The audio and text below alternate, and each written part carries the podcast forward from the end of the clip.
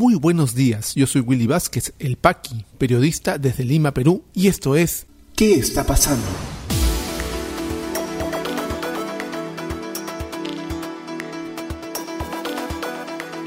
Estas son las noticias de hoy martes 12 de octubre de 2021. Abogado de Guillermo Bermejo defenderá a ministro del Interior en caso Tumán. Exministro de Educación Juan Cadillo confía en la gestión de Carlos Gallardo frente al sector. Exigen a la OMPE transparentar financiamiento público de partidos políticos.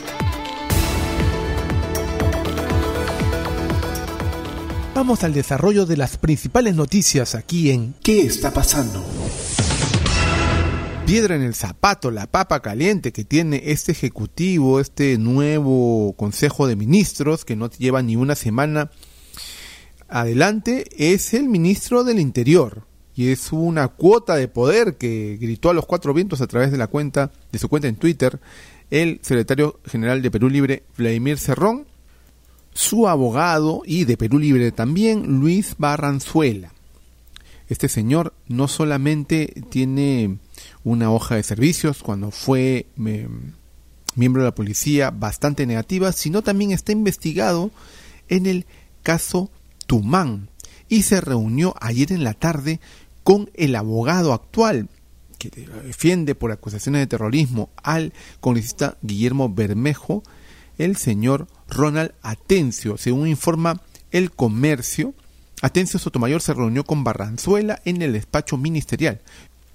En declaraciones para ese diario, con el comercio, confirmó su reunión con el ministro Barranzuela y aseguró que esto fue porque asumiría la defensa del titular del Interior en la mencionada investigación. Recordemos que Barranzuela Vite es investigado por el Ministerio Público de Lambayeque por el supuesto delito de peculado doloso, por presuntamente haber realizado cobros de hasta 208 mil soles por informes legales que no habrían tenido sustento técnico para su elaboración que dijo el abogado Atencio. Es verdad, me he registrado por el lado formal como corresponde y es que voy a asumir la defensa del ministro en el caso Tumán que tiene. Es el motivo que convoca mi visita al ministerio. Respondió. Pero no solamente es el caso Tumán y todo lo que tiene que ver con esa acusación por peculado doloso, sino también por las posiciones que, que tenía, que tiene como abogado de Perú Libre con respecto a la erradicación de la hoja de coca. Ya lo ha dicho en varios momentos él públicamente que se encuentra en contra y de, esta estrategia de lucha contra el narcotráfico y además se está voceando dentro de los rumores que circulan dentro del Ministerio del Interior que pararía toda la estrategia de erradicación de hoja de coca. ¿Qué ha dicho el presidente ejecutivo de Devida, el ex ministro de Interior también Rubén Vargas? Dice que hay un clarísimo conflicto de intereses en la designación de Luis Barranzuela, quien hasta hace poco era abogado del secretario general de Perú Libre, Vladimir Cerrón. En una entrevista con RPP, el dijo que el Congreso no tiene excusa para ejercer el control político en este caso. Estamos en una situación absolutamente de maltrato a la policía, al sector interior, manifestó.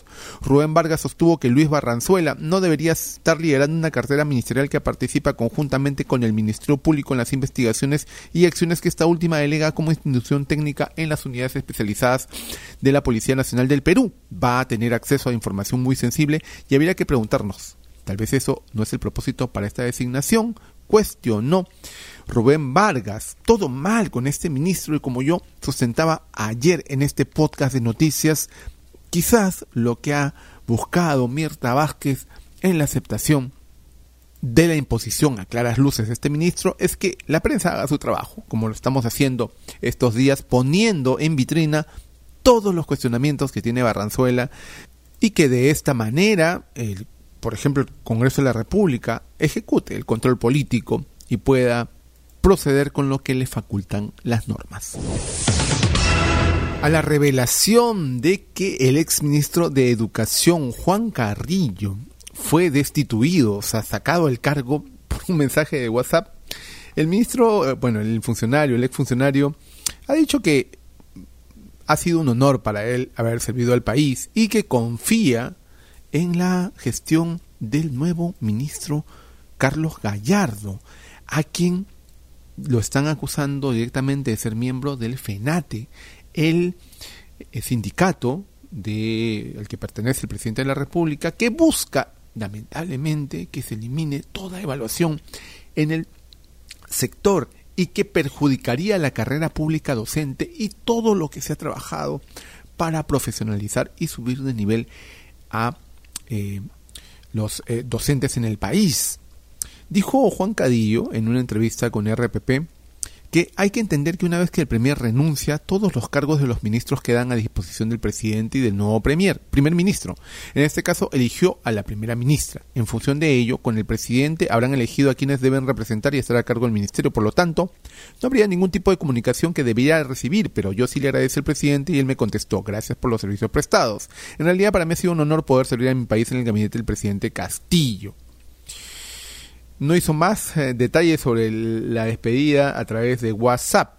¿Qué dijo con respecto al nuevo eh, ministro de Educación, Carlos Gallardo?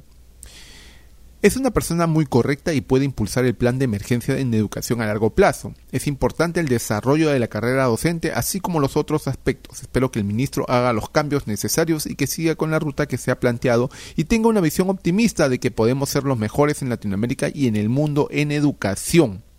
Así que todos estos grandes titulares de fue despedido por WhatsApp, bueno, no vienen mucho al caso, ¿no?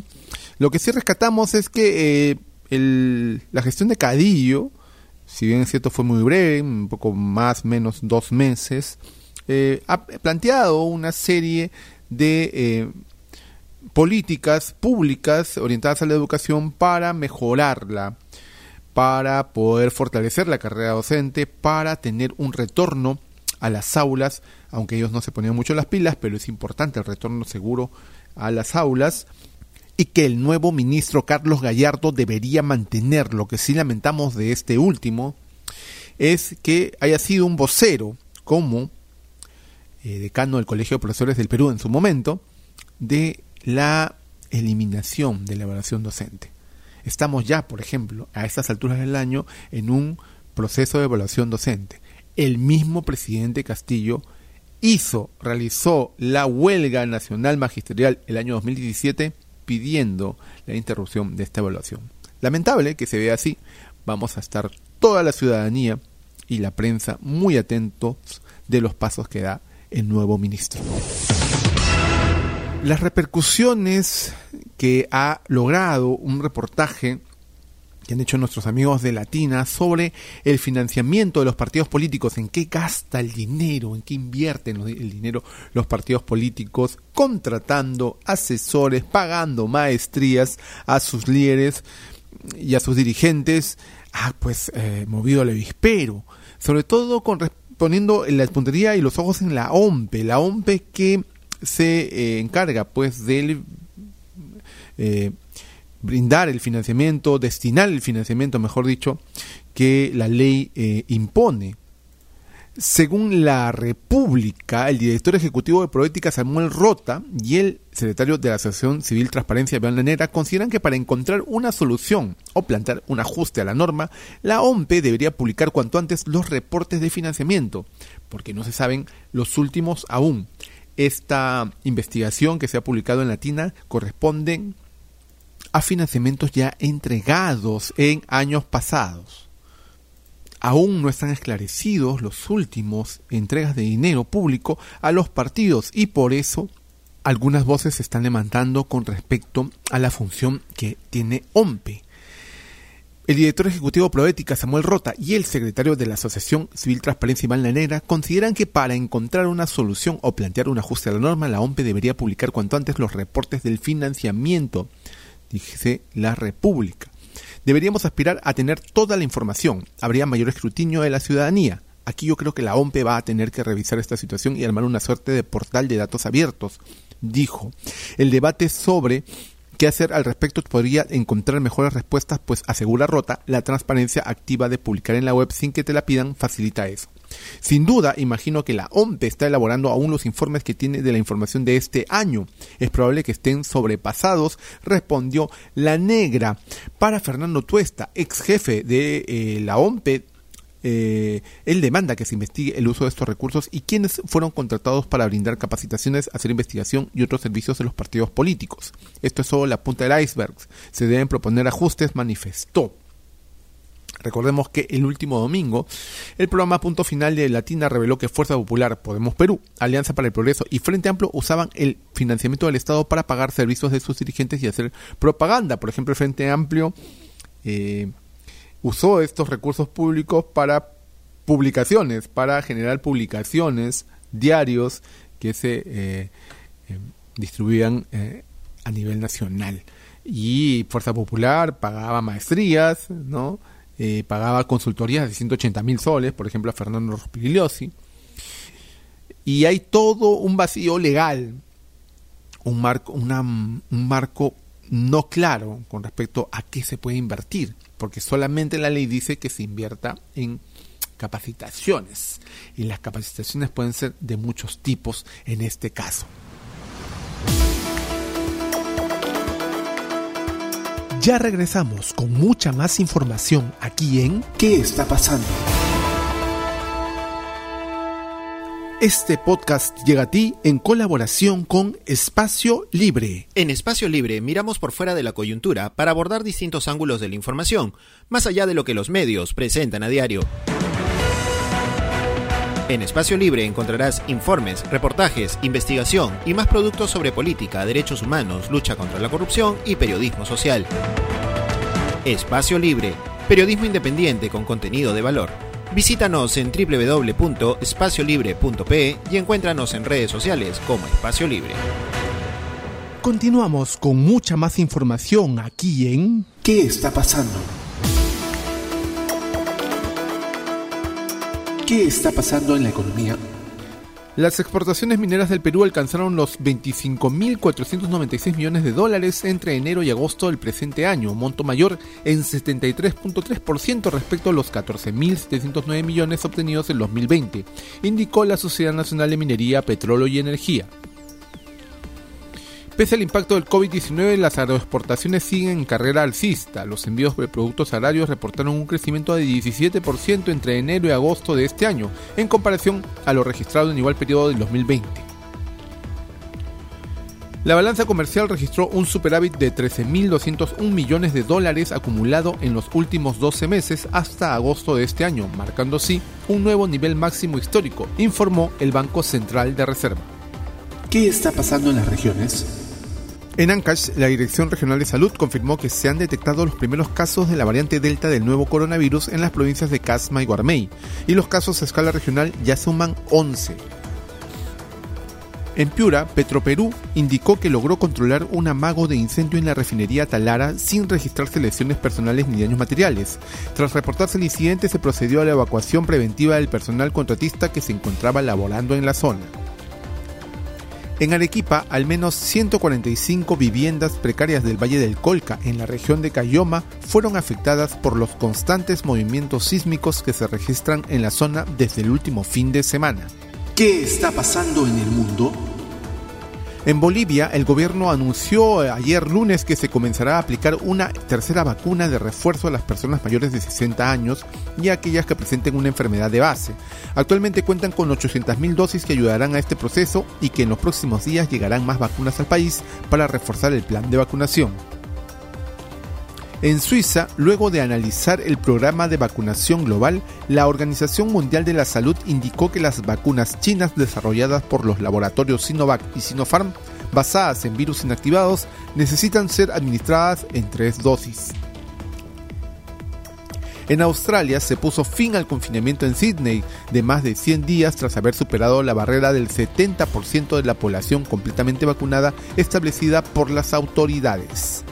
COVID-19 en el Perú. La situación actual de la enfermedad en el país, según los datos del Ministerio de Salud, es la siguiente. A la fecha son 2.184.676 casos confirmados con 121 casos las últimas 24 horas y 18 fallecidos. Se han dado de alta 2.161.893 personas, continúan hospitalizadas 3.342, lamentablemente han fallecido 199.703 peruanos y la campaña de vacunación continúa avanzando con un total de dosis administradas de 29.966.582, lo que hace un total de 13.019.318 personas totalmente inmunizadas y reflejan un avance del 47%, ya vamos casi en la mitad de la población, de la población objetivo totalmente vacunada y hoy aprobaron el protocolo para la vacunación de mayores de 12 años. La vacunación es la mejor arma contra la COVID-19 y salva vidas. Si te interesó este podcast de noticias, recomiéndanos con tus contactos porque estaremos enviando este audio todos los días para que puedas tener una aproximación noticiosa a lo que está pasando en el país.